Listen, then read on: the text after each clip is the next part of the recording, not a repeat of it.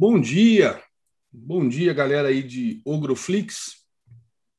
Bom dia, galera aí do Ogro Pro. Bom dia novamente aí para galera do Projetos 10%, que já estão há cinco minutos aí conversando com a gente. Bom dia a todos do, do time. É, hoje é dia 26 de abril, é segunda-feira, última semana do mês de abril, última semana do quadrimestre, e dentro de uma semana, esse que vos fala completará 54 anos, né? Com a cabeça de um adolescente de 14, tamanha quantidade de besteira que eu falo aí para vocês aí diariamente. Mas como o Cris falou, o dia que eu não falar besteira é um clone que está aqui no meu lugar, né? Não sou eu. Bom, é, o tema de hoje né, é bem amplo, é uma semana cheia de surpresas, uma semana é, emocionante, né, porque nós temos vários episódios é, acontecendo ao longo da semana, episódios que podem fazer preço, preço para cima, preço para baixo. Por exemplo, nos Estados Unidos, é, temos o Biden é, falando no Congresso americano. E ele pode anunciar aumento de impostos. Né? Quando isso foi comentado semana passada, vocês viram que o mercado deu uma queda em coisa de 15 minutos de mais de mil, mil pontos, 1.500 pontos. Então, é temos que ficar atento aí com essa agenda, com esse dia, com esse horário que ele vai estar no Congresso. Tá? Além disso, nós também temos é, o relatório da medida, da medida provisória da Eletrobras, que é para tratar aí é, do como é que vai ser o modelo de capitalização da empresa. Tá? E temos também, além de vários indicadores econômicos, como o IPCA 15, que é o quinzenal, e GPM, né? É, nós temos também dois eventos que esses sim são os que podem é, mais fazer preço aqui no Brasil especificamente, tá? Nós temos é, a CPI do Covid-19 sendo é, instaurada amanhã, terça-feira, e aí durante, apesar de ser dada como é, favas contadas, é, a eleição, a eleição do cargo da presidência e da relatoria vão ser feitos amanhã e, como eu falei, favas contadas, mas na hora que né, sair preto no branco, pode ser que o mercado sinta, se for em horário de pregão, né, a eleição do Renan Calheiros para relator, ele que é, é adversário aí do presidente Bolsonaro. A coisa está tão tensa que o governo interviu e contactou o presidente, o ex-presidente José Sarney, né, que é do MDB, para que ele tente segurar o Renan Calheiros. O que vai ser difícil, visto aí a campanha que foi feita pela eleição do Alcolumbre dois anos atrás pelo presidente é, em detrimento da eleição do Renan Calheiros. Então, é, há dois anos, então, que o Renan aí está com sangue nos olhos para se vingar. E quem conhece ele de longa data, né, sabe que o cara é do mal. Ele é do mal. Se tem um político que que eu teria medo é Renan Calheiros. Ele é do mal. O Eduardo Cunha, né, o famoso aí pelo impeachment da Dilma, é... eu acho que ele é júnior perto do Renan Calheiros. Pode ser até um mestre em roubar, mestre em ludibriar, em roubar, em corrupção.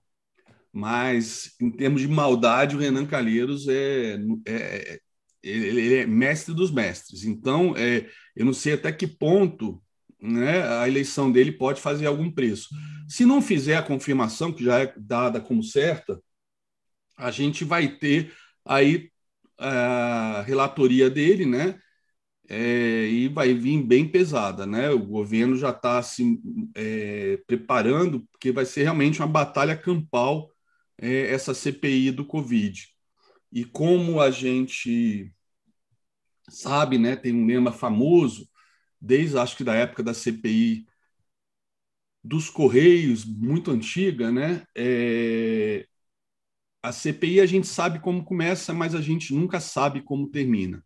Então, a partir de terça-feira, a CPI vai ser transmitida ao vivo, né, na TV, e isso, obviamente, acho que vai estar, dependendo do, do, dos que estão sendo, dos depoentes, né, que vão ser convidados, a cada, a cada, a cada sessão deve, vamos ter algumas emoções, tá? Eu que já opero no mercado futuro desde 2000, 2006, 2007, é, eu já acompanhei muitas CPIs, né?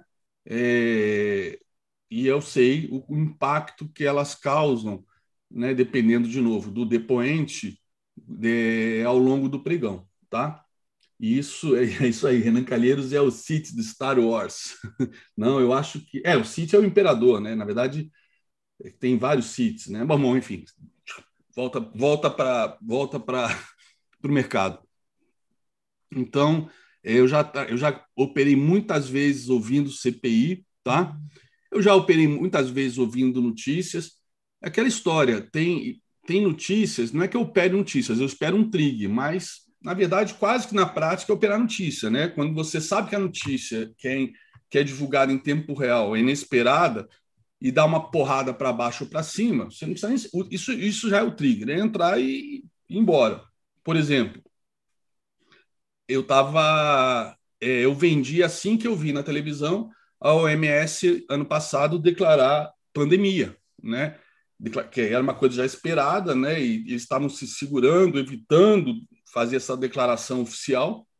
Até que no dia que saiu, eu com a TV ligada, deu um puta do movimento bom. Se não me engano, deu até o circuit break, tá? Um ou dois, não sei, eu acho que um só. Não, não tivemos nenhum, nenhuma série de dois né, esse, nessa, nesse crash, né? Só de um. Dois foi a última vez que teve dois, foi no, no dia que o, o programa lá de resgate aos bancos da crise do subprime não passou é, no, no Senado, né? Foi a hora, foi quando deu os dois circuit breaks. Bom, então é, essa CPI que começa terça-feira é algo para a gente acompanhar aí nas, nos próximos meses. Em contrapartida, é, temos uma outra é, notícia muito positiva vindo da Câmara, essa sim também pode fazer preço hoje, talvez até já na abertura, não sei dizer, que é o tweet né, do, do Lira, do Arthur Lira, presidente da Câmara, dizendo que é, a versão inicial da reforma, do texto da reforma tributária vai ser apresentada na próxima segunda-feira, dia 3 de maio. Tá? Então, é, o receio que havia, por exemplo, de a CPI congelar congelar todos é, todas as reformas, todos os projetos, né, é, é privatização, etc. Isso aí está afastado, então, depois desse tweet do presidente da Câmara. Talvez ele esteja querendo justamente, né, já que a CPI é do Senado, ele queira buscar o protagonismo para a Câmara dos Deputados, já que eles estão fora agora da mídia, da agenda, da agenda por conta dessa, dessa CPI, e com isso vocês conhecem político, né? Então, eles querem aparecer o tempo todo, mostrar serviço, etc. E nesse caso, como estão fora da CPI, ele achou um bom, um belo caminho para fazer isso, graças a Deus, que é tocar aí a reforma tributária, tá? A, a, o, o que vai ser negociado agora, né, que é o parecer que já está que já é consenso entre os é, parlamentares, é que vai ser criado um imposto sobre operações com bens e serviços, que vai extinguir três tributos federais, que é o IPI, o PIS e COFINS, vai é, extinguir o ICMS estadual e o ISS municipal, ou seja, cinco impostos é, vão ser substituídos por um que quem já viajou para fora, né, Estados Unidos, é, sabe que lá, lá esse, esse é, o, é, é a linha de cada estado, né? Varia de estado para estado, mas é um imposto único, né? Então isso torna muito mais fácil. É, acho que o controle dificulta, acredito eu, a sonegação e por parte do consumidor você tem uma visão geral de quanto você está pagando, né, para o governo para comprar aquele produto ou aquele serviço, tá? Então, realmente, a, primeira primeira discussão de reforma tributária, eles falavam só de só da, da extinção do, da, da verdade da unificação do PIS COFINS, né? Que eu falei, porra, que porra de reforma tributária era essa, né? Então agora vai ser IPI, PIS, COFINS, ICMS estadual e SES municipal. Sensacional. Isso realmente é importantíssimo, né, para o mercado é, além da questão também, que na reforma tributária vai ser tratada, a questão dos impostos, é, imposto de renda, pessoa física, jurídica, grandes fortunas, tudo isso também tem capacidade de fazer preço, mas eu acho que o que é, o que é mais positivo realmente é essa ideia de um imposto único, tá? Já de, demorou muito.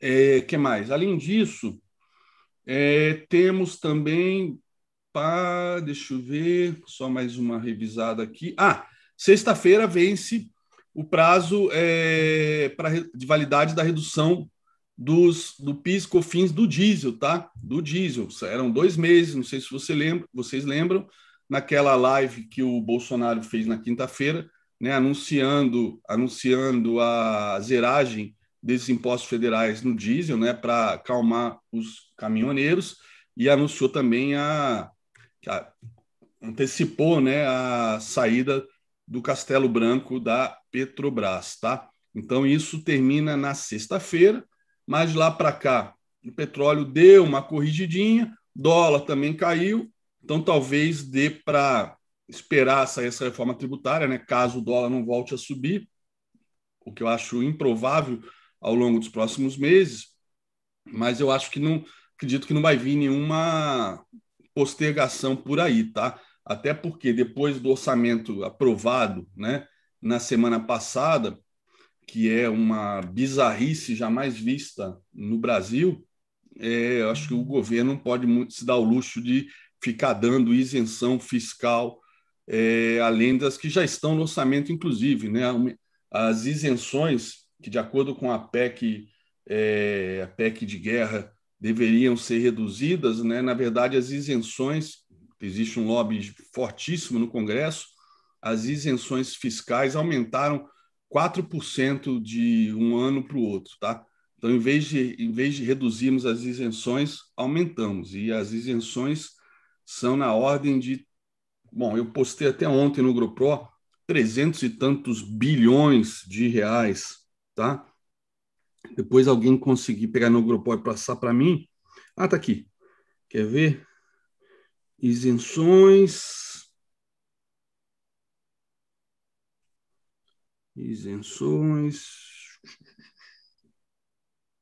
Isenções, deixa eu ver. Não, não estou achando. São, eu postei ontem no do jornal. Cadê? 365 bilhões, galera. 365 bilhões né, e 200 milhões de reais de isenção, um aumento de 4,02 em relação ao ano passado, tá? Então é 365 bilhões de isenção, que é o que se convencionou chamar de bolsa empresário, né? E com isso todas as pessoas que estão aí sofrendo com desemprego, passando fome por conta dos processos de restrição, de isolamento, né, vão ganhar essa miséria né, de 44 bilhões, que para alguns vai ser uma, uma, um auxílio de apenas 150 reais. É, quase, é um décimo de uma cesta básica, né, como se isso fosse resolver alguma coisa. Né, e 365 bilhões de bolsa empresário. É é uma bizarrice atrás da outra. É isso aí, galera. Passando agora a bola para o meu amigo Fabrício dar continuidade ao programa. Bom dia, bom dia, pessoal do YouTube, bom dia para o pessoal aqui do, do Projeto 10%, meus colegas aí. Bom, o André já fez tudo aqui, né? Já falou da agenda da semana inteira. Foi um show de spoiler, hein, André? Mas conforme vai chegando perto aqui na, nos dias. De, Tem que combinar com os russos, então, cara. É, é, é, mas conforme a gente vai chegando perto dessas datas, conforme o André falou aí, quarta-feira Fed, sexta-feira esses prazos aí, eu vou trazendo, a gente vai trazendo aqui para de, não deixar vocês esquecerem aí, tá, pessoal? Bom, então vamos começar aqui com o fechamento dos mercados lá fora, né, na, principalmente na Ásia e Oceania. O Japão, né, mais, é, quer dizer, a gente teve mais um dia aqui misto na Ásia, né? O Japão acabou subindo 0,36%, né, como na semana, como na sexta-feira. A Coreia subiu 1% e a China é quem esteve na contramão, né? Xangai caiu quase 1%, 0,95 e Shenzhen caiu 0,75. Hong Kong, lá, o Hansen caiu 0,43. É, segundo o, o, os analistas, né, os, os, os correspondentes aí é, do mercado, dos mercados asiáticos, né, essa queda da China se dá por conta de uma realização, né, principalmente nos papéis aí de siderurgia e energia renovável, que porraram na semana passada. Né, então, o pessoal começando a colocar é, dinheiro no bolso, ainda mais com essa semana cheia aí, que o André falou, né, os mercados asiáticos acabam ficando de olho aí na decisão da política monetária dos Estados Unidos, né, e no PIB do primeiro tri americano que deve que, que deve não que sai essa semana, né? Então é, os mercados começam essa semana aqui um pouco mais é, estáveis, né, um pouco mais em compasso de espera, botando parte do lucro no bolso aí. Tá? É, então, esses mercados que já fecharam. Passando agora para os mercados que já abriram né, e para os futuros, né, a Europa né, é, também né, abriu mista, e era por volta das 5 da manhã quando eu peguei, não atualizei os números agora, também aí de, de acordo com, com, com, os boletins, né, esperando aí os índices, os indicadores americanos. Então, por volta aí das 5, 5 e 15 da manhã, Londres estava caindo aí 0,18, Alemanha caindo 0,18 e Paris aí caía é, operava estável, né, caindo aí só 0,07. O petróleo, né, os contratos futuros de petróleo é que tinha uma queda aí mais acentuada, né, recuando em mais de 1%, tanto o WTI quanto o Brent, né, continuando aí a queda da semana passada, o petróleo que fechou a semana passada em queda, é, principalmente por conta da, da piora da situação lá na Índia, né? Que hoje tem uma matéria no, no Estadão, não sei se, se vocês tiverem a oportunidade de ver, uma foto realmente chocante, né? Dos crematórios, de um crematório ao ar livre ali, as piras, né? Com, com os corpos é, sendo cremados. É, e, e na própria matéria, né? Alguns epidemiologistas reportam aí que o número que a China, que a Índia vem reportando, que é pouco maior, um pouco pior né, do que o, o, o, que o Brasil vem reportando oficialmente, mas que na verdade esse número de mortes seria de duas a cinco vezes maior do que o relatado pelas autoridades. Né? Então o petróleo aí acaba sentindo essa preocupação com a Índia, principalmente porque a Índia é o terceiro maior importador da commodity né, no mundo. Então isso aí pode afetar, uh, isso que vem afetando aí a tensão, além do que o André vem mostrando aí tecnicamente no gráfico do petróleo, do lado da demanda tem essa preocupação é, que alerta aí o, os investidores, né? É, ainda nesse horário aí, por volta das 5 da manhã, o DXY caía, caía, não, durava estável, né, 0,07%, né, também dando sequência aí à queda da semana passada, tá? E os futuros americanos, americanos, também, de certa forma, instáveis de manhã, né, todo mundo aí numa segunda-feira de ressaca, né, o S&P estava estável, Dow Jones aí subia 0,11% e o Nasdaq aí caindo 0,13%, né? Já na contramão, né, o dólar caindo, os treasuries né, davam sequência na alta que já tiveram na sexta-feira. Né, os, os, juros de dois anos subiam 0,16%, os de 10 anos subindo 1,57% e os de 30 anos subindo aí 2,25%. Né? Então, todo mundo aí é, à espera da decisão do Fed na quarta-feira, né, e de indicadores aí que possam confirmar essa retomada sólida aí que, que, que, que está sendo ventilada da economia americana, tá, pessoal? Com, junto com o indicador do PIB aí. Falando um pouquinho da agenda, então, né? O André trouxe bastante coisa aqui, falando de tudo que a gente tem essa semana, né? É um, agenda cheia aí, semana cheia é, mundo afora, com balanço, com PIB, com dados de inflação. Aqui no Brasil, hoje sai a prévia do IPC-FIP, né? Sai também o Boletim Focus agora às 8h25. e os dados da conta corrente às 9h30, né, que deve trazer aí mais uma vez, né, ou pelo quarto mês consecutivo, um déficit em março, né. Lá fora, às 9h30, a gente tem o um indicador dos, de bens duráveis de março nos Estados Unidos, com uma previsão de alta aí de 2,2%. Né? Já na seara dos balanços, lá fora hoje, depois do fechamento, destaque aí para a Tesla, né? mercado de olho no que a Tesla vem tem para entregar aí nesse primeiro TRI. E aqui a bola da vez vai ser a Vale, né? Depois do fechamento, todo mundo aí na expectativa do que a Vale vai trazer, expectativa positiva. E além, depois do fechamento, né, a divulgação da Vale, e além, de, além da Vale, a gente tem hoje Smile divulgando seus números. Vamos começar vamos passar aqui rapidamente pelos contratos para a gente voltar para o cenário corporativo. Cadê aqui? Deixa eu só compartilhar com vocês. Share screen. Então vamos lá, pessoal. É, posições em aberto no índice futuro, tá? Na sexta-feira, confirmando aqui, no dia 23, né, o saldo de posições em abertas aqui fechou o dia, de, é, fechou a sexta com as pessoas físicas vendidas em 8.075 contratos, investidores estrangeiros comprados aí no saldo de 6.018 contratos e os institucionais nacionais comprados em 255 contratos. É, no acumulado de abril, a gente tem aqui os estrangeiros positivos em mais 31.114 contratos, os institucionais em 10, em, vendidos em 10, os institucionais nacionais vendidos em 10 mil, quase 11 mil contratos, e pessoas físicas em, em menos 26 mil contratos de saldo no mês de abril. No dólar futuro, dólar que semana, sexta-feira aí, aquela embicada bonita para baixo, deve, se as pressões continuarem, deve, é, começa a ficar não sei se começa a esgotar essa queda do dólar e fica começando a ficar atraente é, para um movimento aí de correção, pelo menos um pullback, né? É, mas na semana, na sexta-feira, as pessoas físicas terminaram o dia compradas em 345 contratos, investidores não residentes 7.651 contratos e os investidores institucionais com saldo negativo de quase 12 mil contratos aí, 11.955.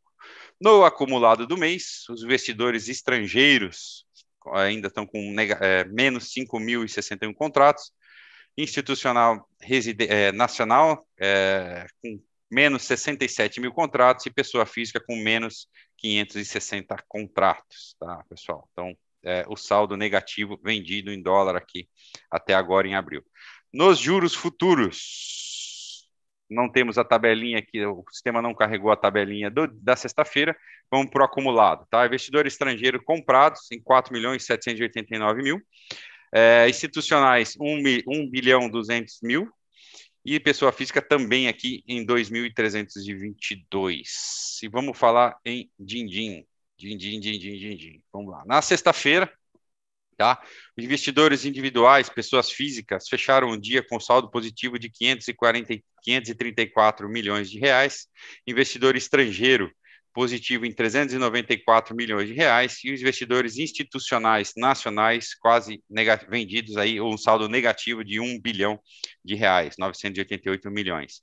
No acumulado do mês, até o dia é, isso aqui é o dia 22, pessoal, são dois dias de atraso, me desculpe. Então na quinta-feira, tá? No dia 22, então, até o dia 22, o acumulado do mês para os investidores estrangeiros é de 5 bilhões é, e 830 milhões de reais. Investidores institucionais, o saldo é de menos 4 bilhões e 500 milhões.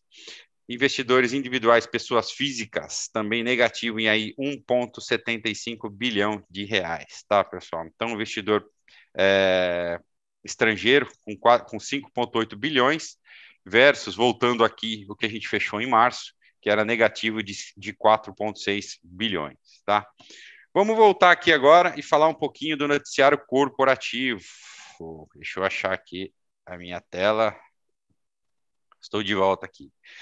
Então vamos lá. Ah, lembrando, tá, pessoal? É, essas informações dos contratos, a agenda, é, e outras informações aí, principalmente notícia em tempo real, estão disponíveis todas lá para o pessoal do OgroPro, antes até da gente comentar, eh, comentar aqui, como o André comentou aqui ontem no domingo, hoje de manhã, a gente trazer aqui, essas informações todas disponíveis aí no OgroPro, tá? Para conhecer, aqui embaixo na descrição tem o link, vai te levar direto lá para o OgroPro, são sete dias grátis para vocês testarem, e ainda o preço segue promocional em R$ 49,90 ou 49 reais por mês aqui. Não sei se tem esses centavos ou não tem os centavos. Mas é, não deixe de. Só, vai só lá, uma correção, Fabrício. São sete dias grátis para vocês ganharem o valor da assinatura anual, tá? Ah, tá. Obrigado, André. É, então, e então o link aqui embaixo, tá, pessoal, para vocês acessarem e conhecer aí. Então vamos lá, passar para o noticiário um pouquinho das empresas, né, pessoal? A gente tinha uma semana cheia aqui no Brasil também, cheia de, de, de, resultados, né?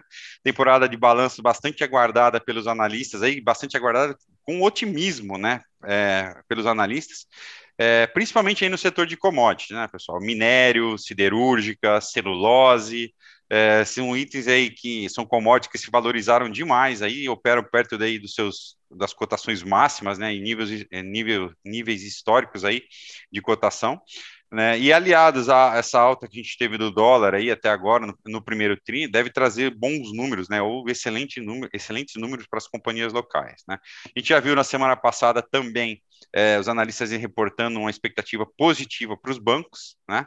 É, também para as incorporadoras e para frigoríficos que estão no radar aí dos analistas. Tá? É, do outro lado, a expectativa ainda de um resultado mediano aí, ou medíocre, vamos falar para o varejo físico, né? E para as operadoras de shopping, que tiveram um março bem complicado aí com a restrição, com, com a pior aí, com a, o, o, endurecimento aí das restrições é, de operação durante o mês de março, tá? É, os em Minas, né, abriu a sexta-feira aí, abriu a temporada, é, falando aí das grandes empresas, as blue chips, né, os em Minas abriu aí mostrando uma reversão de prejuízo do primeiro tri de 2020, né, reportou um lucro de 1,2 bilhão de reais, mas aí acabou operando estável a cotação na, ao longo da sexta-feira, é, caiu aí 0,27, mas porque o mercado, né, como a gente comentou na sexta-feira de manhã, já tinha praticamente é, é, precificado né, essa esse resultado aí ao longo da semana. Na própria quinta-feira, no dia anterior, os dividendos aí acabou subindo mais de 5%, né? Um trade aí que o pessoal do Mário, lá da sala do Mário de swing, estava tava super feliz, né? Já Vale, que que solta o resultado hoje, né, reportou no começo da semana passada uma queda na produção, mas ainda assim né, é, deve surpreender no resultado por conta da, do, do, prêmio pela qualidade do minério produzido. Né? Apesar dos embarques terem sido menor, a qualidade é, do minério superou a expectativa aí, né? Então deve ter um prêmio maior pago por esse minério, o que vai deve offsetar, né? Compensar essa queda da produção aí para situar vocês, colocar do que vocês devem ver hoje e amanhã aí nas manchetes do jornal, né? Ano passado, é, no primeiro TRI, a Vale acabou reportando aí um lucro de 239 milhões de dólares, né? Nesse resultado do primeiro TRI tinha já o impacto de março é, da pandemia e tinha muita coisa ainda é, por conta de Brumadinho, né? As provisões, tudo isso impactando o resultado aí, e a Vale acabou trazendo no primeiro TRI do ano passado 239 milhões de dólares. A expectativa para hoje, primeiro TRI, é a gente ver um resultado de 5,4 bilhões de dólares, ou seja, né, um aumento aí de mais de 2 mil por cento né, no lucro comparativo com o primeiro TRI do ano passado. Então, o que a gente deve ver hoje nas manchetes, aí lá por 9 horas da noite, amanhã assim, é Vale aumenta 2 mil por cento lucro, sem contar esse problema que a gente tinha em Brumadinho aí. Então, essas são as manchetes que a gente deve, devem aí é, é, estampar o noticiário aí corporativo por conta dessa diferença de resultado, né? Uma empresa como a Vale é um número aí que, que fica bonito na manchete, né? É, então, mas de qualquer forma é um resultado, a Vale deve mostrar uma geração de caixa muito forte, também um, um EBIT daí na casa dos 8 bi, se eu não me engano, então um mercado muito animado aí com, com essa perspectiva, e Vale esse ano que deve né, mantida esse padrão de resultado e, e, essa dinâmica dos preços de, de minério, né, deve ser uma uma grande pagadora deve pagar muito provento esse ano aí, distribuir os acionistas aí, é, evento, né, de, distribuição do que foi aí suspenso por dois anos por conta de Brumadinho e retomou aí na, no segundo semestre do, do ano passado, tá, pessoal? A Copel, né, empresa de energia lá do, do Paraná, também homologou, informou na sexta-feira que homologou, né, seu, seu programa de units, né, a Copel estava promovendo aí até para tentar melhorar a liquidez das ações ON, já que o governo paranaense quer vender essas ações e, e só tem ação ON, problema de liquidez, a Copel que também está querendo fazer uma migração para o nível 2 no mercado, nível 2 de governança, né? É, optou por trabalhar com, com a criação de units, né, para prover liquidez aí para as ações ON, né, e ajudar, de certa forma, aí fazer essa saída ou, ou facilitar a vida do governo para poder vender é, essas ações, tá? Então, como o governo precisava de 60% é, de aprovação dos acionistas, né? Só o governo tinha mais de 50% é, dessa participação, mais o BNDES, então foi fácil essa, essa, essa aprovação ainda. Então, as, as units da, da, da Copel agora são uma realidade também. Eu não tenho aqui comigo quando, quando é a data que elas começam a ser negociadas, tá, pessoal? Falando um pouquinho de IPO, Caixa Seguridade, para quem tem interesse no IPO, né, que já tem aí, segundo o valor, demanda suficiente para viabilizar, para ser viabilizado, né? Ah, o prazo de reserva é até hoje, pessoal, e a precificação sai amanhã. Lembrando que a faixa aí é R$ 9,33 até R$ 12,00, tá? Então, mesmo na faixa menor aí no piso da faixa 9,33, a demanda aí viabiliza, é, pelo que foi divulgado até agora, já viabiliza aí a realização desse IPO. Tá? Falando um pouquinho do Bradescão, né? Bradescão aí, os acionistas reclamando bastante. Na verdade, assim, em geral, acionista, grandes, uh, grandes acionistas dos bancos aí, é, um pouco chateados, né, com a remuneração aos acionistas, é, que apesar e apesar da sinalização aí dos analistas que é, banco, os bancos devem mostrar um resultado bem melhor que o ano passado, né? As cotações ainda não recuperaram, né? As cotações do setor financeiro não refletem, né? Esse otimismo aí do, dos analistas com, com os bancos, né? E, e, e isso está fazendo com que alguns acionistas comecem a, a, a reclamar assim, ó, o que, que, faz? Por que, que não anda? O que está acontecendo, né? E o Bradesco, que sempre faz é, recompra de ações num nível aí, num patamar até que baixo, né? Por volta aí, o último programa que estava em aberto era de 15 milhões de ações. É, ela costuma, costuma fazer esse programa de recompra até para atender assim os vários interesses, né? Inclusive o, o programa aí de recompra de, de remuneração do, dos, acion, dos dos executivos, né? Acabou na sexta-feira divulgou uma nota, divulgou um fato relevante, cancelando esse programa de recompra de 15 milhões de ações e colocando um programa bem mais agressivo aí, um programa de recompra agora de 97 milhões de ações, que é quase 1% aí é, das ações em circulação, né? E nesse nesse comunicado é, o Bradesco informa que é o seguinte, né? Primeiro que o Bradesco, diferente do Itaú, ele não tem uma meta de capital nível 1 do banco, né? Então ele é variável é, de acordo com o cenário. E o Bradesco, com esse é, novo programa agressivo aí de quase 100 milhões de ações, ele deixa claro que o objetivo é né, fazer uma melhor gestão do capital nível 1, né? É, sustentar os programas que ele tem ainda de, de remuneração e cancelar essas ações também, né, para complementar é, o programa de remuneração para os acionistas, né, e não concorrer com o pagamento de dividendos. Tá? Por quê? Cance comprando essas ações, faz, usando parte que ele já usa para fazer frente aí à remuneração é, dos executivos, dos programas de pagamento com ações, né? cancelando essas outras ações, ele consegue fazer, é, ele espera, né, com esse volume de compra, sustentar as cotações e cancelar a, as ações, aumentando a quantidade de dividendo por ações que cada acionista recebe, tá? Então a expectativa do Bradesco é com esse movimento ajudar na recuperação e na sustentação das cotações e melhorar a remuneração aí para os acionistas, né? Entendendo aí que as ações encontram-se num nível de preço aí aquém né, do que deveria estar valendo uh, diante aí dos resultados que o, que o banco vem a, apresentando. Tá? Uma notícia bem interessante para os acionistas do Bradesco, tá, pessoal?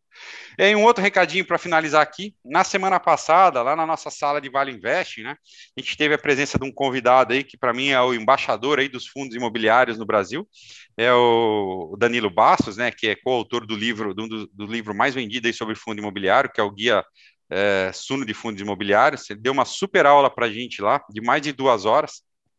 É, e é, a gente concordou e disponibilizar, com a minha turma, a gente resolveu disponibilizar para todo mundo aí no YouTube essa aula. E na sexta-feira foi ao ar aqui no canal do projeto, pessoal, a primeira parte dessa aula. Então, para quem tem interesse, quer conhecer mais, a gente começou bem do básico lá, explicando as diferenças, como montar, como selecionar, quantidade de ativos. Então, para quem tem interesse em fundo imobiliário, pessoal, não deixem de assistir essa aula aí, não, ok? Então, uma ótima segunda-feira a todos, semana cheia. Atenção a todos, atenção aí para os indicadores e bons negócios, pessoal. Fala pessoal, bom dia a todos.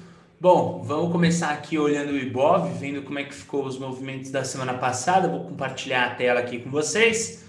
Deixa eu pegar aqui a tela. Tá no ar aí, pessoal. Então, falando de Ibov, tá? A gente vem assistindo o Ibov nessa tendência de alta. O Ibov não perdeu sua tendência de alta, é importante estar ressaltando isso. Topos e fundos cada vez mais ascendentes. E agora a gente tem uma próxima resistência super importante aqui na região de 122 mil pontos com o suporte entre a sua média móvel de 20 e o topo anterior, que dá na casa ali dos 118 mil pontos.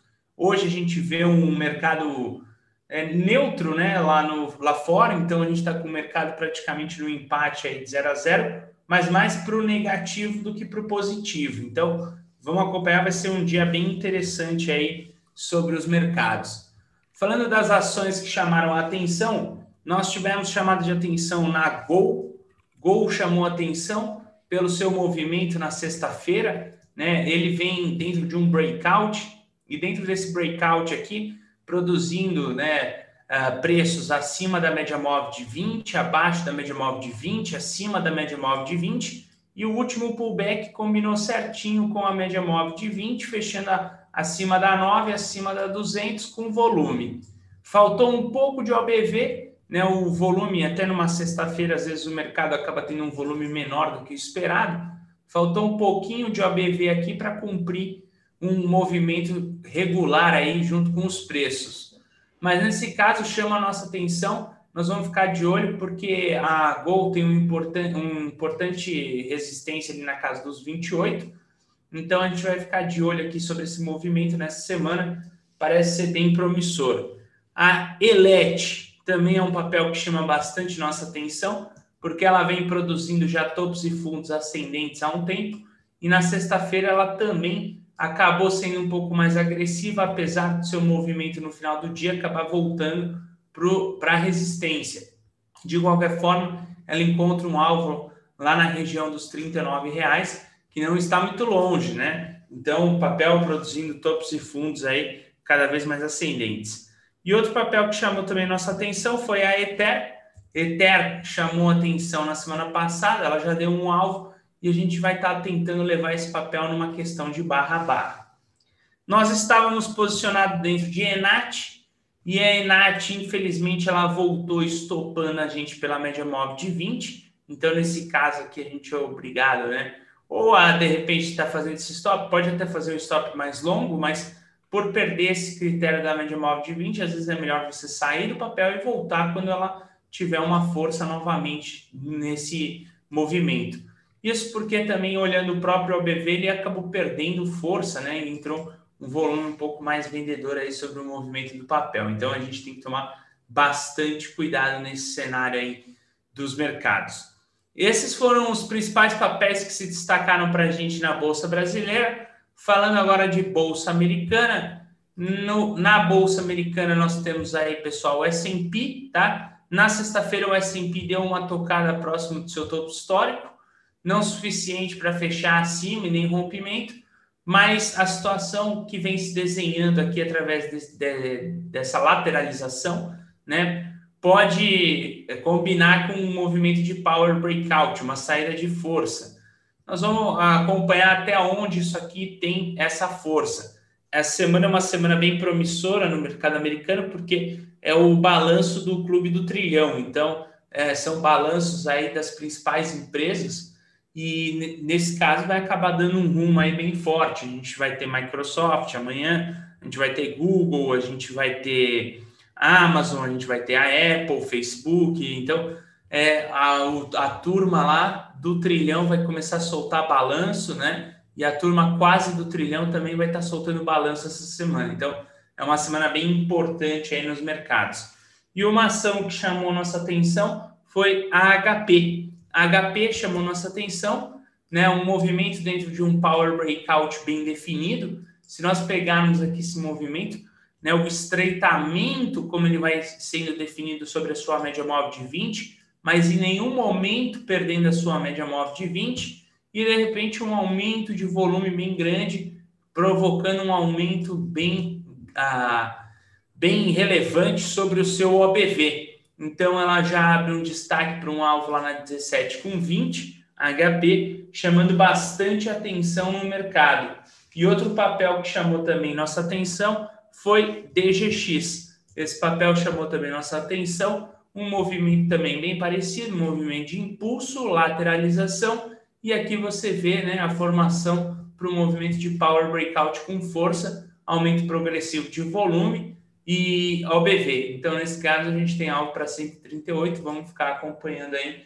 Esse papel também se destaca fortemente, tá? Bem, pessoal, dos papéis que a gente vem acompanhando no mercado, tanto brasileiro quanto americano, esses são os principais. Né? Então, passo aí para o André para ele estar tá finalizando aí com vocês um morning call. Fala galera, vamos lá? Deixa eu... Estamos te ouvindo. Um pouquinho baixo o microfone, André. Tá baixo ainda? Tá um pouquinho baixo. É porque eu tô com aquele microfone de mesa porque o meu deu problema. Chegou um novo que eu comprei, mas ainda não desembrulhei. Melhorou ou não? Melhorou, melhorou. Tá. Vamos lá.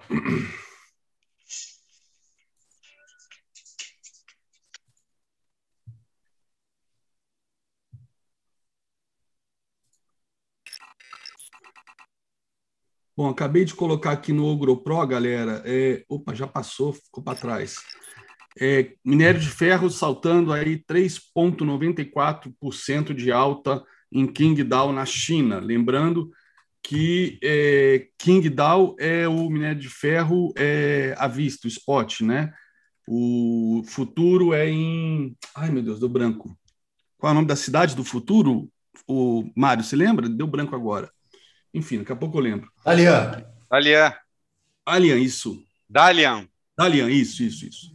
Deu, deu branco. Então tá aí, é King Dow, o Avista subindo 3,94 a 193,58 tonelada. Não vai vamos fazer lá. o sorteio agora, antes de começar? Ah, é, vamos fazer o sorteio. Ô, Cris, entra aí no circuito. Galera, a gente fez uma promoção na sexta-feira à tarde que durou 15 minutos que era sortear um mês, um mês no projeto os 10% para todos os assinantes de OgroPro assim que a gente batesse a marca de mil assinantes, tá?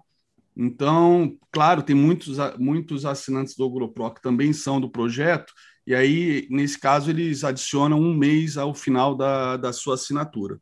Então, vamos lá, vamos sortear agora. Era sortear um mês de projeto, é, se descontando, se desconsiderando, por exemplo, a matrícula do projeto, que todos pagam para entrar no projeto, é, nós temos aí uma, um sorteio de quase 10 vezes o valor da assinatura, tá? Do valor da assinatura do GoPro, só o valor do projeto por um mês. Então, vamos lá, Cris, pode pegar a tela aí. Beleza, já... então, galera. Deixa eu compartilhar a tela aqui. Compartilhando. Estão enxergando a minha tela aí, pessoal? Sim, vai tá. começar. Beleza. Ó, só para um efeito de, de transparência, todos os, os pagantes do AgroPro estão aqui, tá? Essa coluna A é o nome, por uma questão de segurança, eu, eu apaguei os nomes, né? Então, eles estão numerados aí de 1 a 1001, tá? Todos aqui. E aí nós vamos sortear então. Sortear um entre os números 1 e 1001. Vamos lá. Sorteando. Número 885. Tá? Rápido, indolor. É... Mas quem é o nome? Para aí, agora eu já vou te dizer o nome, calma aí. Ah. Deixa eu tirar aqui da. É que eu não deixei. Não deixei aberto por uma questão de segurança, né? Deixa eu só pegar o nome agora aqui. 885. Aqui, cadê, cadê você? 885. José Servo. José Servo é o assinante número 885. Então, ele é o ganhador de um mês aí na sala do projeto Os 10%. Tá? Beleza. Parabéns, José. Vamos lá, compartilhando a tela. Tem que colocar agora no GoPro. Ah, é verdade, é do GoPro. Então ele vai ali um, saber. um canal para divulgação. Então vamos lá, galera. É, vou falar, vou começar ali pelo giro, pelos quatro mercados globais, né? Conforme eu tenho feito sempre. É, SP500, o Fabrício já tinha adiantado, estamos caindo aí 0,07, né? Próximo da estabilidade aí, uma estrelinha no momento, perto aqui é, do, do fechamento da sexta-feira, tá? E também perto do fechamento aí da semana é, da máxima da semana retrasada, tá? Então, ainda estamos aqui brigando nessa região é, onde tivemos o alvo de 61,8% atingido é, atingido é, semana retrasada é, com projeção de 61,8 toda essa perna de baixa do SP500 e ainda aqui na linha de retorno, tá? Na semana passada a gente deixou um candle com uma forte sombra embaixo, tá? mas que pode, que de, dentro desse contexto, ser um padrão quase que de enforcado. Tá? Tem uma sombrinha em cima, mas o que importa mesmo é a leitura, não é o nome do, do candle que está aqui. Até porque antes dos anos 90, quando não existia, é, ainda não se usavam candlesticks no Ocidente, é uma ferramenta usada no Japão desde o século XVIII para pelos traders, pelo trader de arroz, né, Muneriza Roma, arroz mercado futuro, então, é, chegou no Ocidente nos anos 90, até então se usava os gráficos de barra, né? OHLC, Open, High, Low e Close, tá? com os quatro, as mesmas quatro informações dos candles, só que sem essa imagem visual que a gente tem com os candles de corpos e sombras, aonde se, a gente infere esses padrões compradores e vendedores. Tá? Então, seguimos aqui. O, o par do SP500, né, outra, outro índice importante, que é o Nasdaq, né, o SP500 não é uma bolsa, é um índice que tem ações da NYSE e do Nasdaq, mas é o primeiro índice futuro é, criado na história, então com isso ele tem um peso importantíssimo no mundo inteiro, porque virou referência 24 horas, assim como o Nasdaq também, mas o Nasdaq é importante por conta das big techs e do peso delas no próprio SP500, né? é, só as FANGs, só as FANGs são quase 25% do peso do SP500. Ainda temos a Tesla, que entrou em dezembro, que é a sexta, bom, não sei se ainda está com uma sexta, mas era a sexta maior empresa de market cap do SP500, junto com as FANGs, tá? Então é importante olhar a Nasdaq, Nasdaq também atingiu um alvo de 61,8%, mais dessa última perna. Tá? Ele já tinha trabalhado aí num alvo de esse alvo é considerado um alvo, né? 127,2% é um alvo, é um é uma é um múltiplo de da razão áurea e era é sempre considerado um alvo quando passa do 100, vai até ele, não vai até o de 161, mostra um cenário de fraqueza e de falso rompimento do alvo de 100%. É muito raro eu usar aqui. Mas como aqui tinha um alvo de 100% cravado e ele rompeu e passou a cair, eu falei, opa, será que ele vem fazer um pullback, né, para depois ir até o 161? E aí fiquei esperando, quando perdeu, eu falei, opa, não fez pullback, agora, né, rompeu até um canalzinho de alta, tem treta aí, deixa eu ver. E aí, aqui praticamente cravava nesse alvo de 127, né? Então, mantive ele aqui e agora estamos trabalhando no 61 depois dessa queda, queda essa que aconteceu em fevereiro e março, por conta justamente do, de um outro mercado financeiro super importante, o maior de todos, o mais líquido, que é o mercado de bons americanos, de títulos americanos, dos treasuries, tá? que teve justamente em fevereiro e março essa alta explosiva, e com isso passou a se tornar atraente né, a renda fixa em detrimento da renda variável, principalmente dos papéis da Nasdaq, que já subiram uma barbaridade de 2020 para cá, na verdade, 2019 para cá, né, de janeiro de 2019 para cá, e subiram uma barbaridade e tem uns dividendos muito, muito mirradinhos em relação em relação ao, ao tesouro, tá? Inclusive eu tenho aqui, eu estou procurando, me perdi aqui no meu login, mas vamos lá. Se vocês olharem os dividendos aqui, né? Justamente da, das FANGs, ó, Microsoft menos de 1%, Apple 0,61%, Google zero, Facebook zero, Amazon zero, Tesla zero, é, Netflix zero. Ou seja, é, quando você olha o quanto as ações já subiram versus o, o que elas podem então gerar de, de renda passiva, aí é desanimador e por isso a gente teve aquela questão no Nasdaq com essa escalada do, dos treasuries, tá?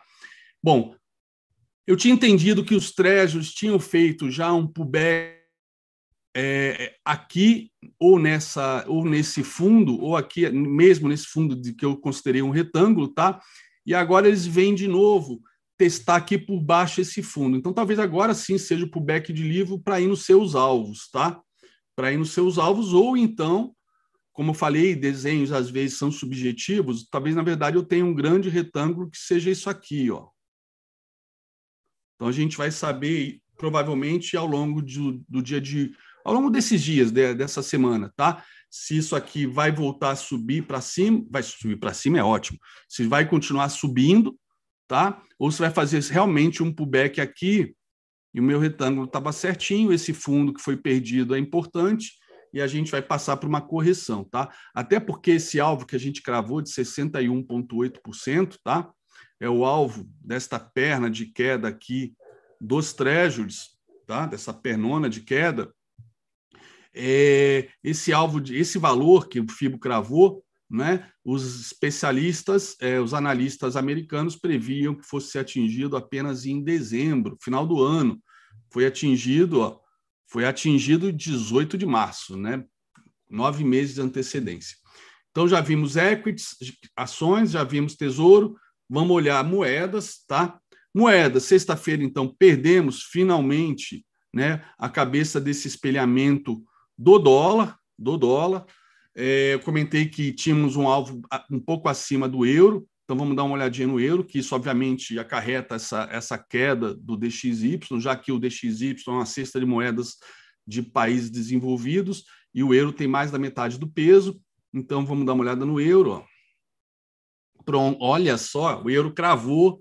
Olha só, galera, euro cravou.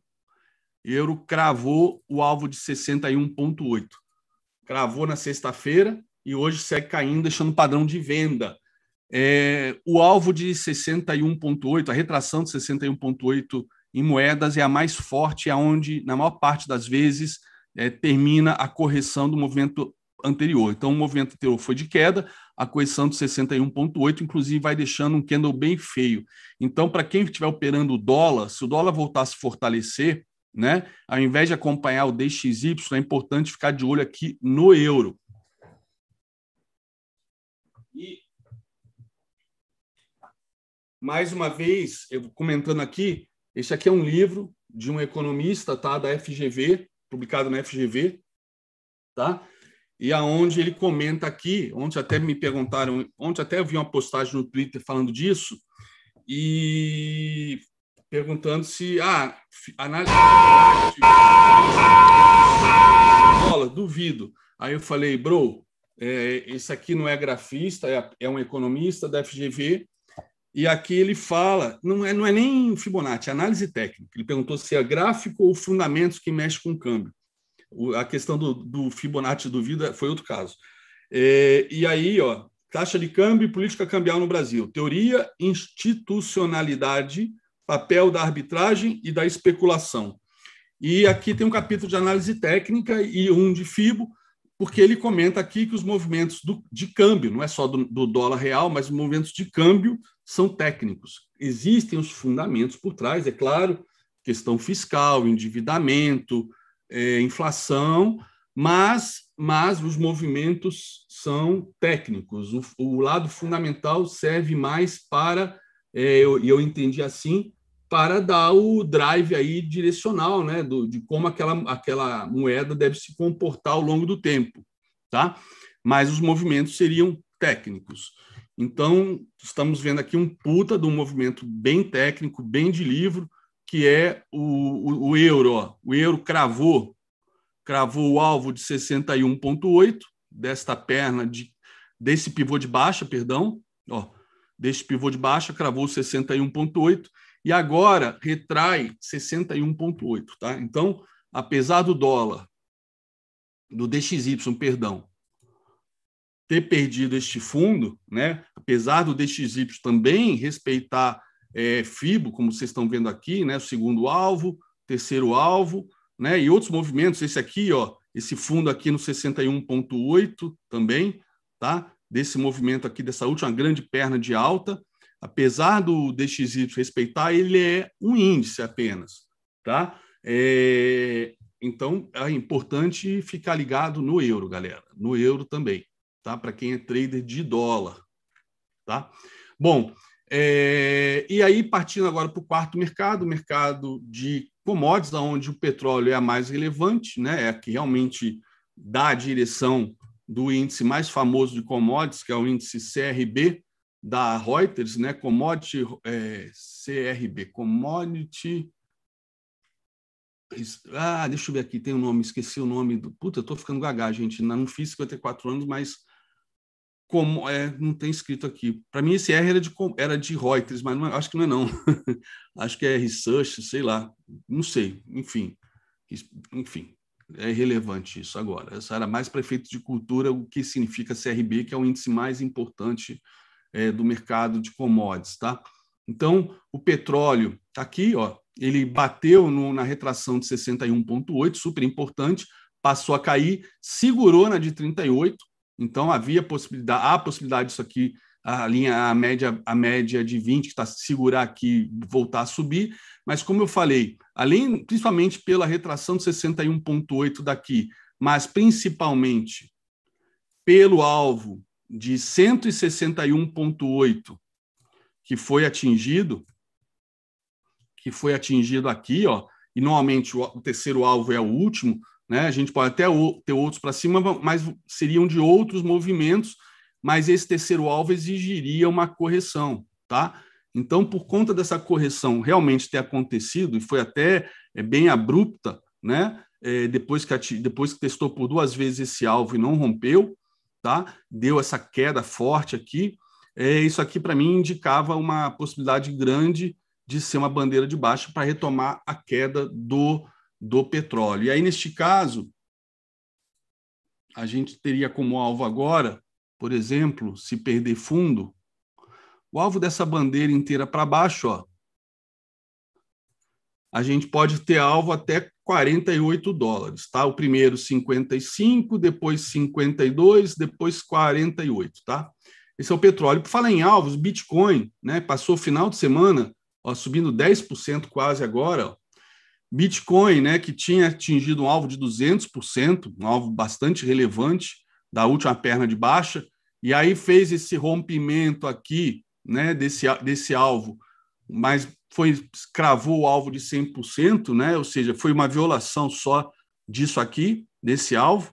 E aí, de qualquer maneira, ele foi no alvo de 100% dessa perninha de baixa, passou a cair, perdeu este fundo aqui, né? Perdeu este fundo aqui, perdão, né? Tentou, perdeu com violência, mas acabou perdendo ao longo da semana. E no final de semana, ó, ele cravou o primeiro alvo, ficou brigando aqui ó, por três dias para romper o primeiro alvo e voltava. Rompi e voltava, rompi e voltava. Eu até passei o final de semana postando gráficos do Bitcoin, né? Brincando que isso aqui era uma partida de futebol. Estava no segundo tempo, depois foi para a prorrogação, depois foi para o gol de ouro, depois foi para os pênaltis, e nos pênaltis o Bitcoin ganhou, tá? Então, o Bitcoin subindo quase 10%, mas não está descartada a possibilidade de bater aqui, né, encontrar resistência e fazer um pullback e voltar a cair. Mas, de qualquer maneira, é, foi, não foi além do primeiro alvo, pelo menos agora, tá? Bom, com isso, acho que aqui está encerrado. Ah, não, tem o Ibov ainda. Ibov, tá? Então, o Ibov, é, a gente voltou, reverteu a partir dessa região de topos, tá? É, quase cravamos o alvo de 61,8 desta perna de baixa, tá? desta perna de baixa. E é, tivemos aqui um padrão de reversão, esse spinning top aqui na, numa retração de 78,6, uma retração muito rara de usar, mas é, como não tinha cravado aqui, o, e eu normalmente acredito, é, acredito, sempre que vai haver uma cravada aqui do, do alvo, de repente, eu, eu, é, eu preciso acochambrar aqui, mas eu não quero acochambrar, quero fazer o que eu faria normalmente, né? não, preciso, não preciso cravar sempre o ponto, né? Mas eu, como eu esperava essa cravada, eu fui buscar alguma outra possível referência aqui para segurar e, botei, encontrei esta retração, que é uma retração que, depois das três principais, 38, 50, 61, até o Hobbit Miner utiliza também, né? E ele fala principalmente dela no, nos gráficos de commodities, né? Não é o caso do Ibov, mas Ibov tem aí Vale, Petrobras, enfim. É, e o dólar real, que já abriu, abriu caindo 0,39 no spot, tá? se segurou na retração de 50, mas como eu falei, 61 é a mais importante para moedas, tá? E é a que a gente mais vê o nosso dólar sempre revertendo, mas segurou de 50 e também tinha aqui o, o, a média de 200, tá? De qualquer maneira, o primeiro alvo ainda não foi atingido, o primeiro alvo seria 5,40. Estamos agora em 5,45, né? Teríamos mais 5 centavos para baixo ou é, 50 pontos. 50 pontos? É 50 pontos? É. 50 pontos no futuro. Ok? Então vamos lá. Deixa eu dar uma olhada no VIX, tem tempo que eu não olho o VIX. o VIX conseguiu, né? É, depois de, desde que começou a pandemia, ele veio, ele perdeu este fundo aqui desde que começou a pandemia, algumas semanas atrás, e veio, fech... e, inclusive veio testar esse gap e passou reto, passou batido deste gap, tá? Passou batido deste gap. Inclusive, ó, assim como ele cravou o terceiro alvo de FIBO dessa última perninha de baixa, a gente pode pegar a última perninha de alta e projetar para baixo. Tá? Essa perninha aqui, ó.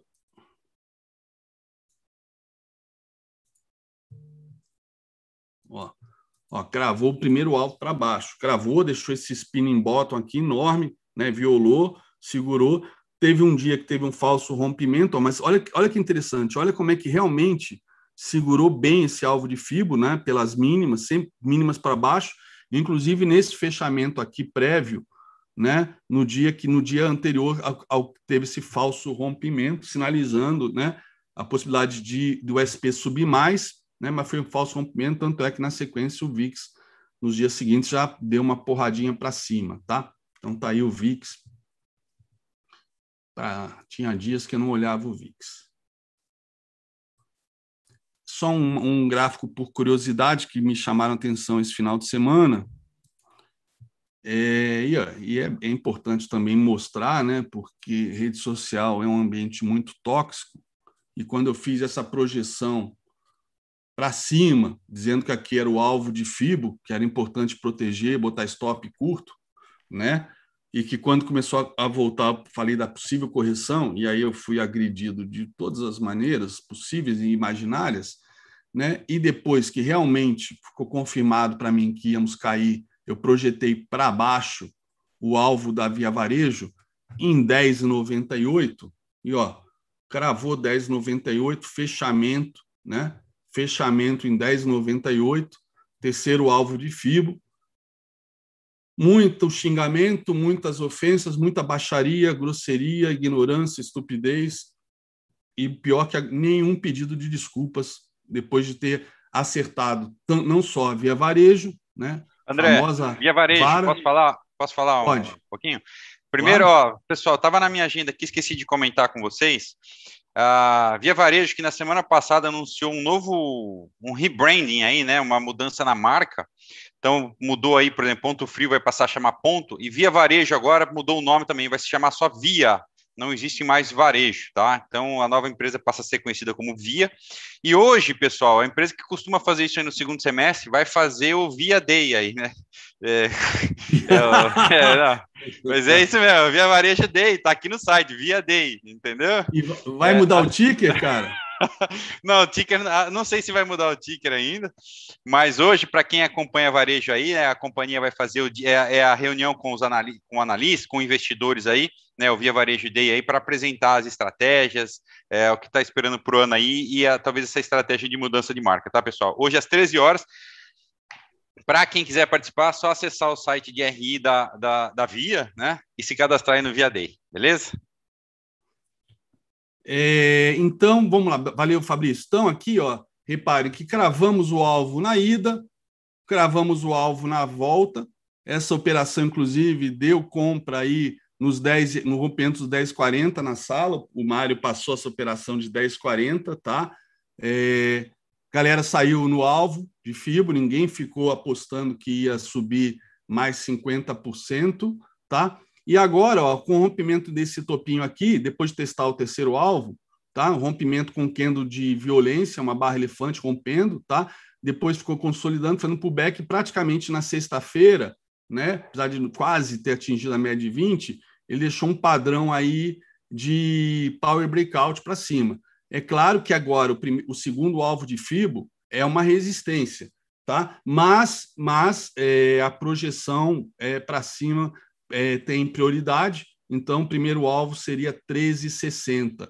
E aconteceu a mesma coisa com a Conga, né? também xingado, avacalhado, né?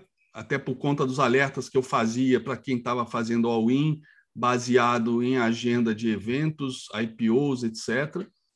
É, a Conga, ela também tinha atingido o seu alvo, né? tinha dado esses alvos para baixo. Da... Primeiro, ela atingiu o alvo né, de 161,8%, atingiu o alvo de 200% aqui, aqui era uma possibilidade de segurar, não segurou, aí foi no de 200, aqui tinha essa projeção para cima que ele, desse movimento aqui que cravou também, depois que perdeu essa cunha ascendente, tinha uma outra projeção para baixo, ó, que eu passei também, ó, terceiro alvo 3,50 cravado, dois padrões de compras, de compra, tá? E olha que beleza.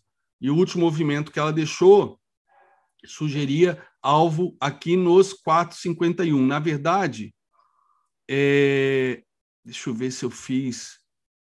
O primeiro movimento eu cheguei a colocar. Deixa eu ver. Opa! Esse movimento aqui que eu tinha feito, na verdade, falhou. Tá? Ou seria esse aqui, ó.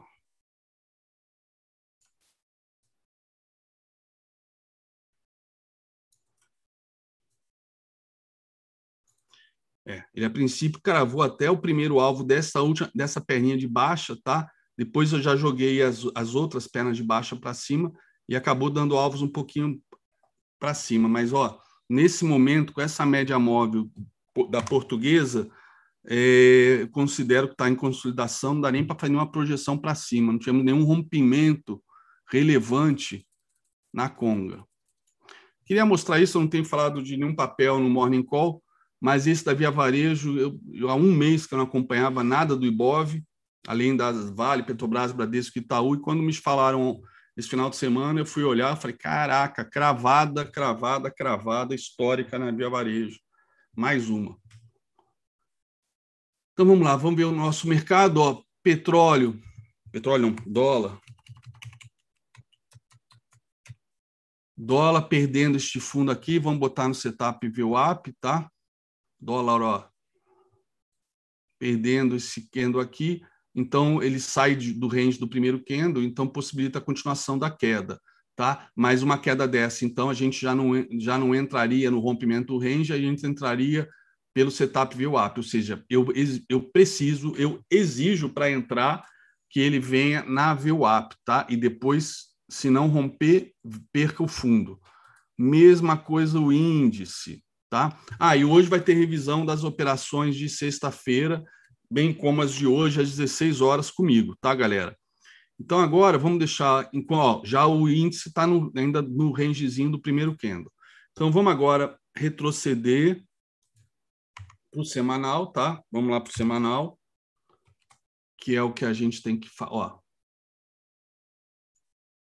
Vamos lá. Semana passada, né, na sala, eu comentei, ó, se ele não rompeu o semanal e ele voltou na reta final, se ele não rompeu o semanal, isso aqui continua valendo para essa semana, tá? Continua valendo para essa semana. De qualquer maneira, a gente pode trabalhar é, com alvos diário enquanto isso, tá? Mas semanal não tem por que eu projetar ainda, já que não foi rompido. Então vamos ver o diário, tá? Alvos do diário, eu estou projetando esta perna para baixo, porque todos os três alvos do candle de reversão já foram atingidos no diário, então estou pegando o movimento inteiro de alta que foi revertido, tá? E, ó, sexta-feira, isso aqui pode ser, inclusive, ó, um pullback no semanal e no diário, tá? Um pullback, por enquanto. Tá? Pode ser um é, sexta-feira, pode ter sido apenas um candle de pullback, mas fechou dentro do semanal. Então continua continua o gráfico semanal valendo. Vamos olhar 60 minutos. Opa. 60 minutos. Então tem aqui os alvos para baixo dessa, dessa última perna de alta, tá? O alvo da perna para cima, a gente cravou 61.8 na sexta, tá? Vamos dar uma olhadinha aqui nos cinco minutos. Né? Essa entrada aqui na sexta, vocês acompanharam aqui no Morning Call ao vivo, essa entrada aqui de setup VWAP, e foi no terceiro alvo, que deu 52 pontos, e depois acabou rompendo, né? O terceiro alvo era aqui bem na média de 200, se eu não me engano. Quer ver? Vamos colocar ele aqui rapidinho, mas eu lembro que... É...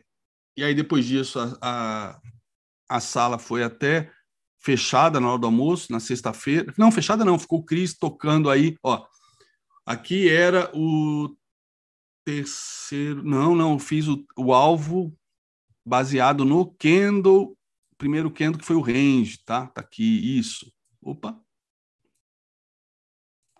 Tá aqui, ó. E o terceiro alvo cravado aqui com a média 200, né? Então, é, bom, se alguém na hora teve a brilhante ideia de, ao invés de zerar a posição, botar um stop barra barra, ainda pegou esse movimento até o próximo alvo aqui do movimento maior, tá? Da perna de baixa, tá? Que veio do dia anterior. Beleza? Então, é, foi movimento aqui passado aqui no projeto, aqui no Morning Call, que deu 52 pontos ou 36 até o, o segundo alvo, tá? Lindo, lindo, lindo. Então, vamos lá. Esse primeiro alvo, esse alvo aqui já foi, esse fibro já foi, foi só no primeiro alvo, esse aqui já tinha saído. E agora nós temos projeção para baixo. Então vamos usar a projeção para baixo, essa projeção aqui, tá? Vamos ver se a gente está num suporte. Opa! Ó. Então a gente está brigando aqui com o segundo alvo, ok? Segundo alvo que vem de sexta-feira, de sexta-feira, tá? Então, se for rompido esse segundo alvo, né, se ativar o setup VWAP, nós temos um alvo aqui no 161.8, que é 54 e 36, tá? Ó, fazendo aí, vindo aqui testar VWAP. Então, teríamos esse alvo, ok? Teríamos esse alvo sendo testado. E aí, com, dependendo do movimento que a gente tiver agora, a gente vai ter é, uma projeção a partir do dia de hoje é, dependendo do movimento que tem aqui. Mas, por enquanto, o que a gente pode projetar é esta perna de queda, de essa última perna de alta, projetar para baixo é, esta perna esta perna de alta, tá? E para confirmar se o movimento está técnico, ó, vamos dar uma olhada aqui, fazer a retração aqui, ó. Ó, segurou no fibo de 50, ó, duas vezes, três vezes, né? Segurou bem no fibo de 50, tá? Ou então, se pegar esta perna de alta aqui, ao invés da perna de baixa, ó, aí sim, ó, segurou no fibro de 61.8, de cima para baixo. Quer ver? De cima para baixo teria segurado no fibro de 61.8, que é o mais técnico, mas aquele também de 50 está bem bonito. Então, ó, desta perna, opa, desta perna de baixa, perdão, desta perna de alta, ó, Opa, de cima para baixo, meu Deus, que fiz de novo errado. Esta perna de alta. Ó, segurou no 61,8. Ele corrigiu. Na verdade, não estava certo antes, perdão. 61,8 é aqui embaixo da perna de alta. É que para mim é tão irrelevante o número que aparece aqui que eu boto para justamente não confundir quem está começando, tá? Mas teria segurado 61,8 ou né, no nível de 50, que eu acho que está mais técnico, que é o que está projetado para baixo. Isso aí. Ó, possível setup VWAP está sendo acionado, o candle anterior não rompeu a VWAP e o seguinte é negativo. Então é importante esse candle ser negativo, e aí abriria a venda na perda da mínima desse próprio candle vermelho, né? Quando o candle branco é pequeno, né, o rompimento do branco. Mas nesse caso, fechando assim, o problema é que ainda faltam quatro minutos para fechar. Vamos ver. Mas tem que esperar. Disciplina, senão não, não, não rola.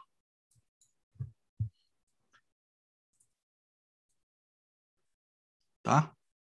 Então está aqui o dólar mapeado.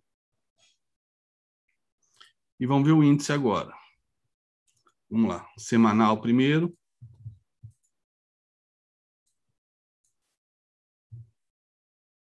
Semanal primeiro, vamos lá. Semanal primeiro, continuamos dentro também deste candle aqui, tá? Não conseguimos romper, só violou. Então continua o semanal imexível como dizia um ministro aí da época do governo Sarney, se não me engano, tá?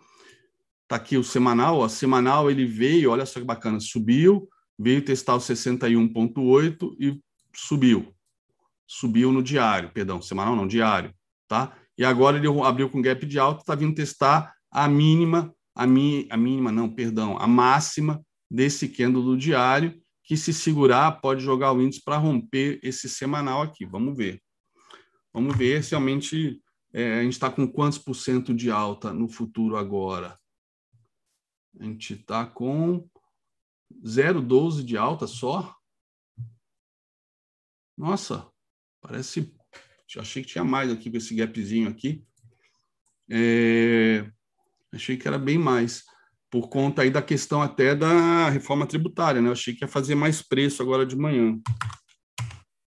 Tá? Então tá aqui, ó, ele recuando aqui nos 60 minutos, tá? Então, ó, ele estava querendo romper esse topo, a gente projetaria, se rompesse esse topo aqui, a gente projetaria isso para cima. Vou deixar aqui até projetado, só para efeito. É, não, eu não gosto de fazer enquanto não tem a confirmação, que muita gente pode né, enxergar isso como viés de alta, e na verdade só vai valer se romper. Mas fica aqui para quem não é do projeto, tá? Essa, esse cenário, né? Se ele vier fechar gap, etc., testar esse topo aqui de, de sexta-feira, né? E subir, fica aqui essa projeção, essa projeção para cima se romper, se fechar acima. Então, o ideal, né, era que, por exemplo, o gráfico de 60 minutos, ele fechasse acima do 455, né? E nos cinco minutos, uma compra, se ele voltar a subir, né? Deixa eu ver se dá para considerar isso aqui como um pullback.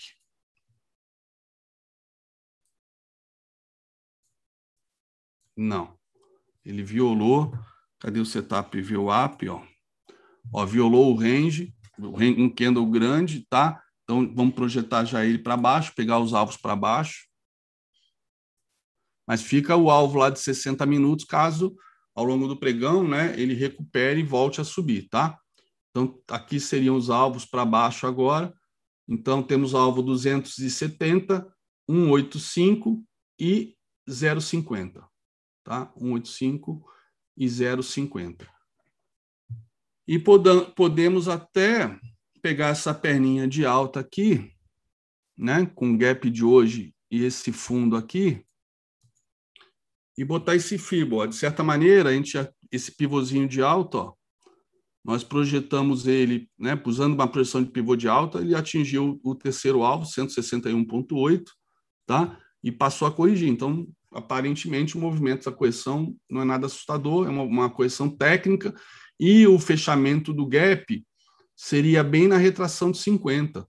Então, aqui é um é uma excelente, uma excelente possibilidade de entrada, se deixar padrão de reversão aqui, por conta do fechamento do gap de FIBO. Mas lembre-se que vocês vão estar operando contra a tendência aqui da VWAP, que é o que, tá dando, que dá a tendência do dia nessa primeira uma hora e meia, tá? A VWAP é que dá a tendência do dia na primeira uma hora e meia. As médias agora aqui podem ser bastante traiçoeiras, tá?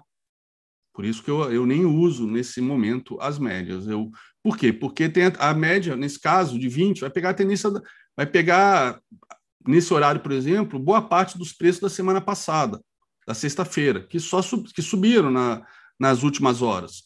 Só que agora, na primeira hora, está caindo. Então, não é porque subiu nas últimas horas de sexta que vai ter que subir hoje. Hoje está me dizendo que está caindo. Então, eu tenho que operar vendido, não comprado. Né? Claro que uma média de 20, mesmo que eu, eu não considere ela válida nesse horário, ela tem a, a possibilidade, né, já que muita gente utiliza, de ser um suporte, uma média de 20 ascendente. Ó. Mas se você olhar a média de 20 agora, você vai olhar e falar, pô, o mercado está subindo. E aí não só você deixa operar vendido, como de repente pode operar comprado com o mercado caindo. Por isso que, para mim, a VWAP, nessa primeira uma hora e meia, é a, o meu rastreador de tendência mais importante. Tá? Então, está aqui os alvos. Praticamente já está quase cravou o primeiro alvo. Tá? Então, temos aqui o primeiro alvo e o FIBO de 50 como um bom suporte. E o dólar, ó, e o dólar não deu sinal de venda na VWAP, tá? Pelo contrário, virou. E aí, como é que funcionaria agora? Então, ele foi só no segundo alvo, né? Da, da que eu tracei, não rompeu. Como é que funciona esse VWAP agora? A VWAP está virando, né? Eu tenho que depois ter um candle de queda corrigindo na VWAP e a VWAP jogando para cima de novo. Que a gente apelidou aqui na sala que a VWAP deu o drible do Ronaldinho, tá? Então é isso, tem que esperar agora um pullback confirmando que a VWAP agora é uma linha de tendência que vai segurar o preço. Tá? Vai segurar o preço. Então é isso. Muito boa sorte para todos vocês. Um excelente pregão, uma excelente semana. Que o mês de abril seja fechado aí com muita, com muita prosperidade para todos vocês. E se assim não for, é, que seja pelo menos com muito conhecimento e que maio seja melhor, tá? mas vamos aí, não vamos se precipitar, se desesperar para tentar consertar erros cometidos em abril na última semana. É melhor é, até deixar ele operar essa semana, quem está com abril cagado, e estudar, se preparar para em maio começar diferente, não, come, não, come, não, não é, começar maio cometendo os mesmos erros de abril ou de março, ou da vida inteira, para quem aí tá, até agora não conseguiu virar a chave, tá? Então é isso, meus amigos. Boa sorte para todos. Vamos lá, galera. Agora eu e vocês aí no projeto.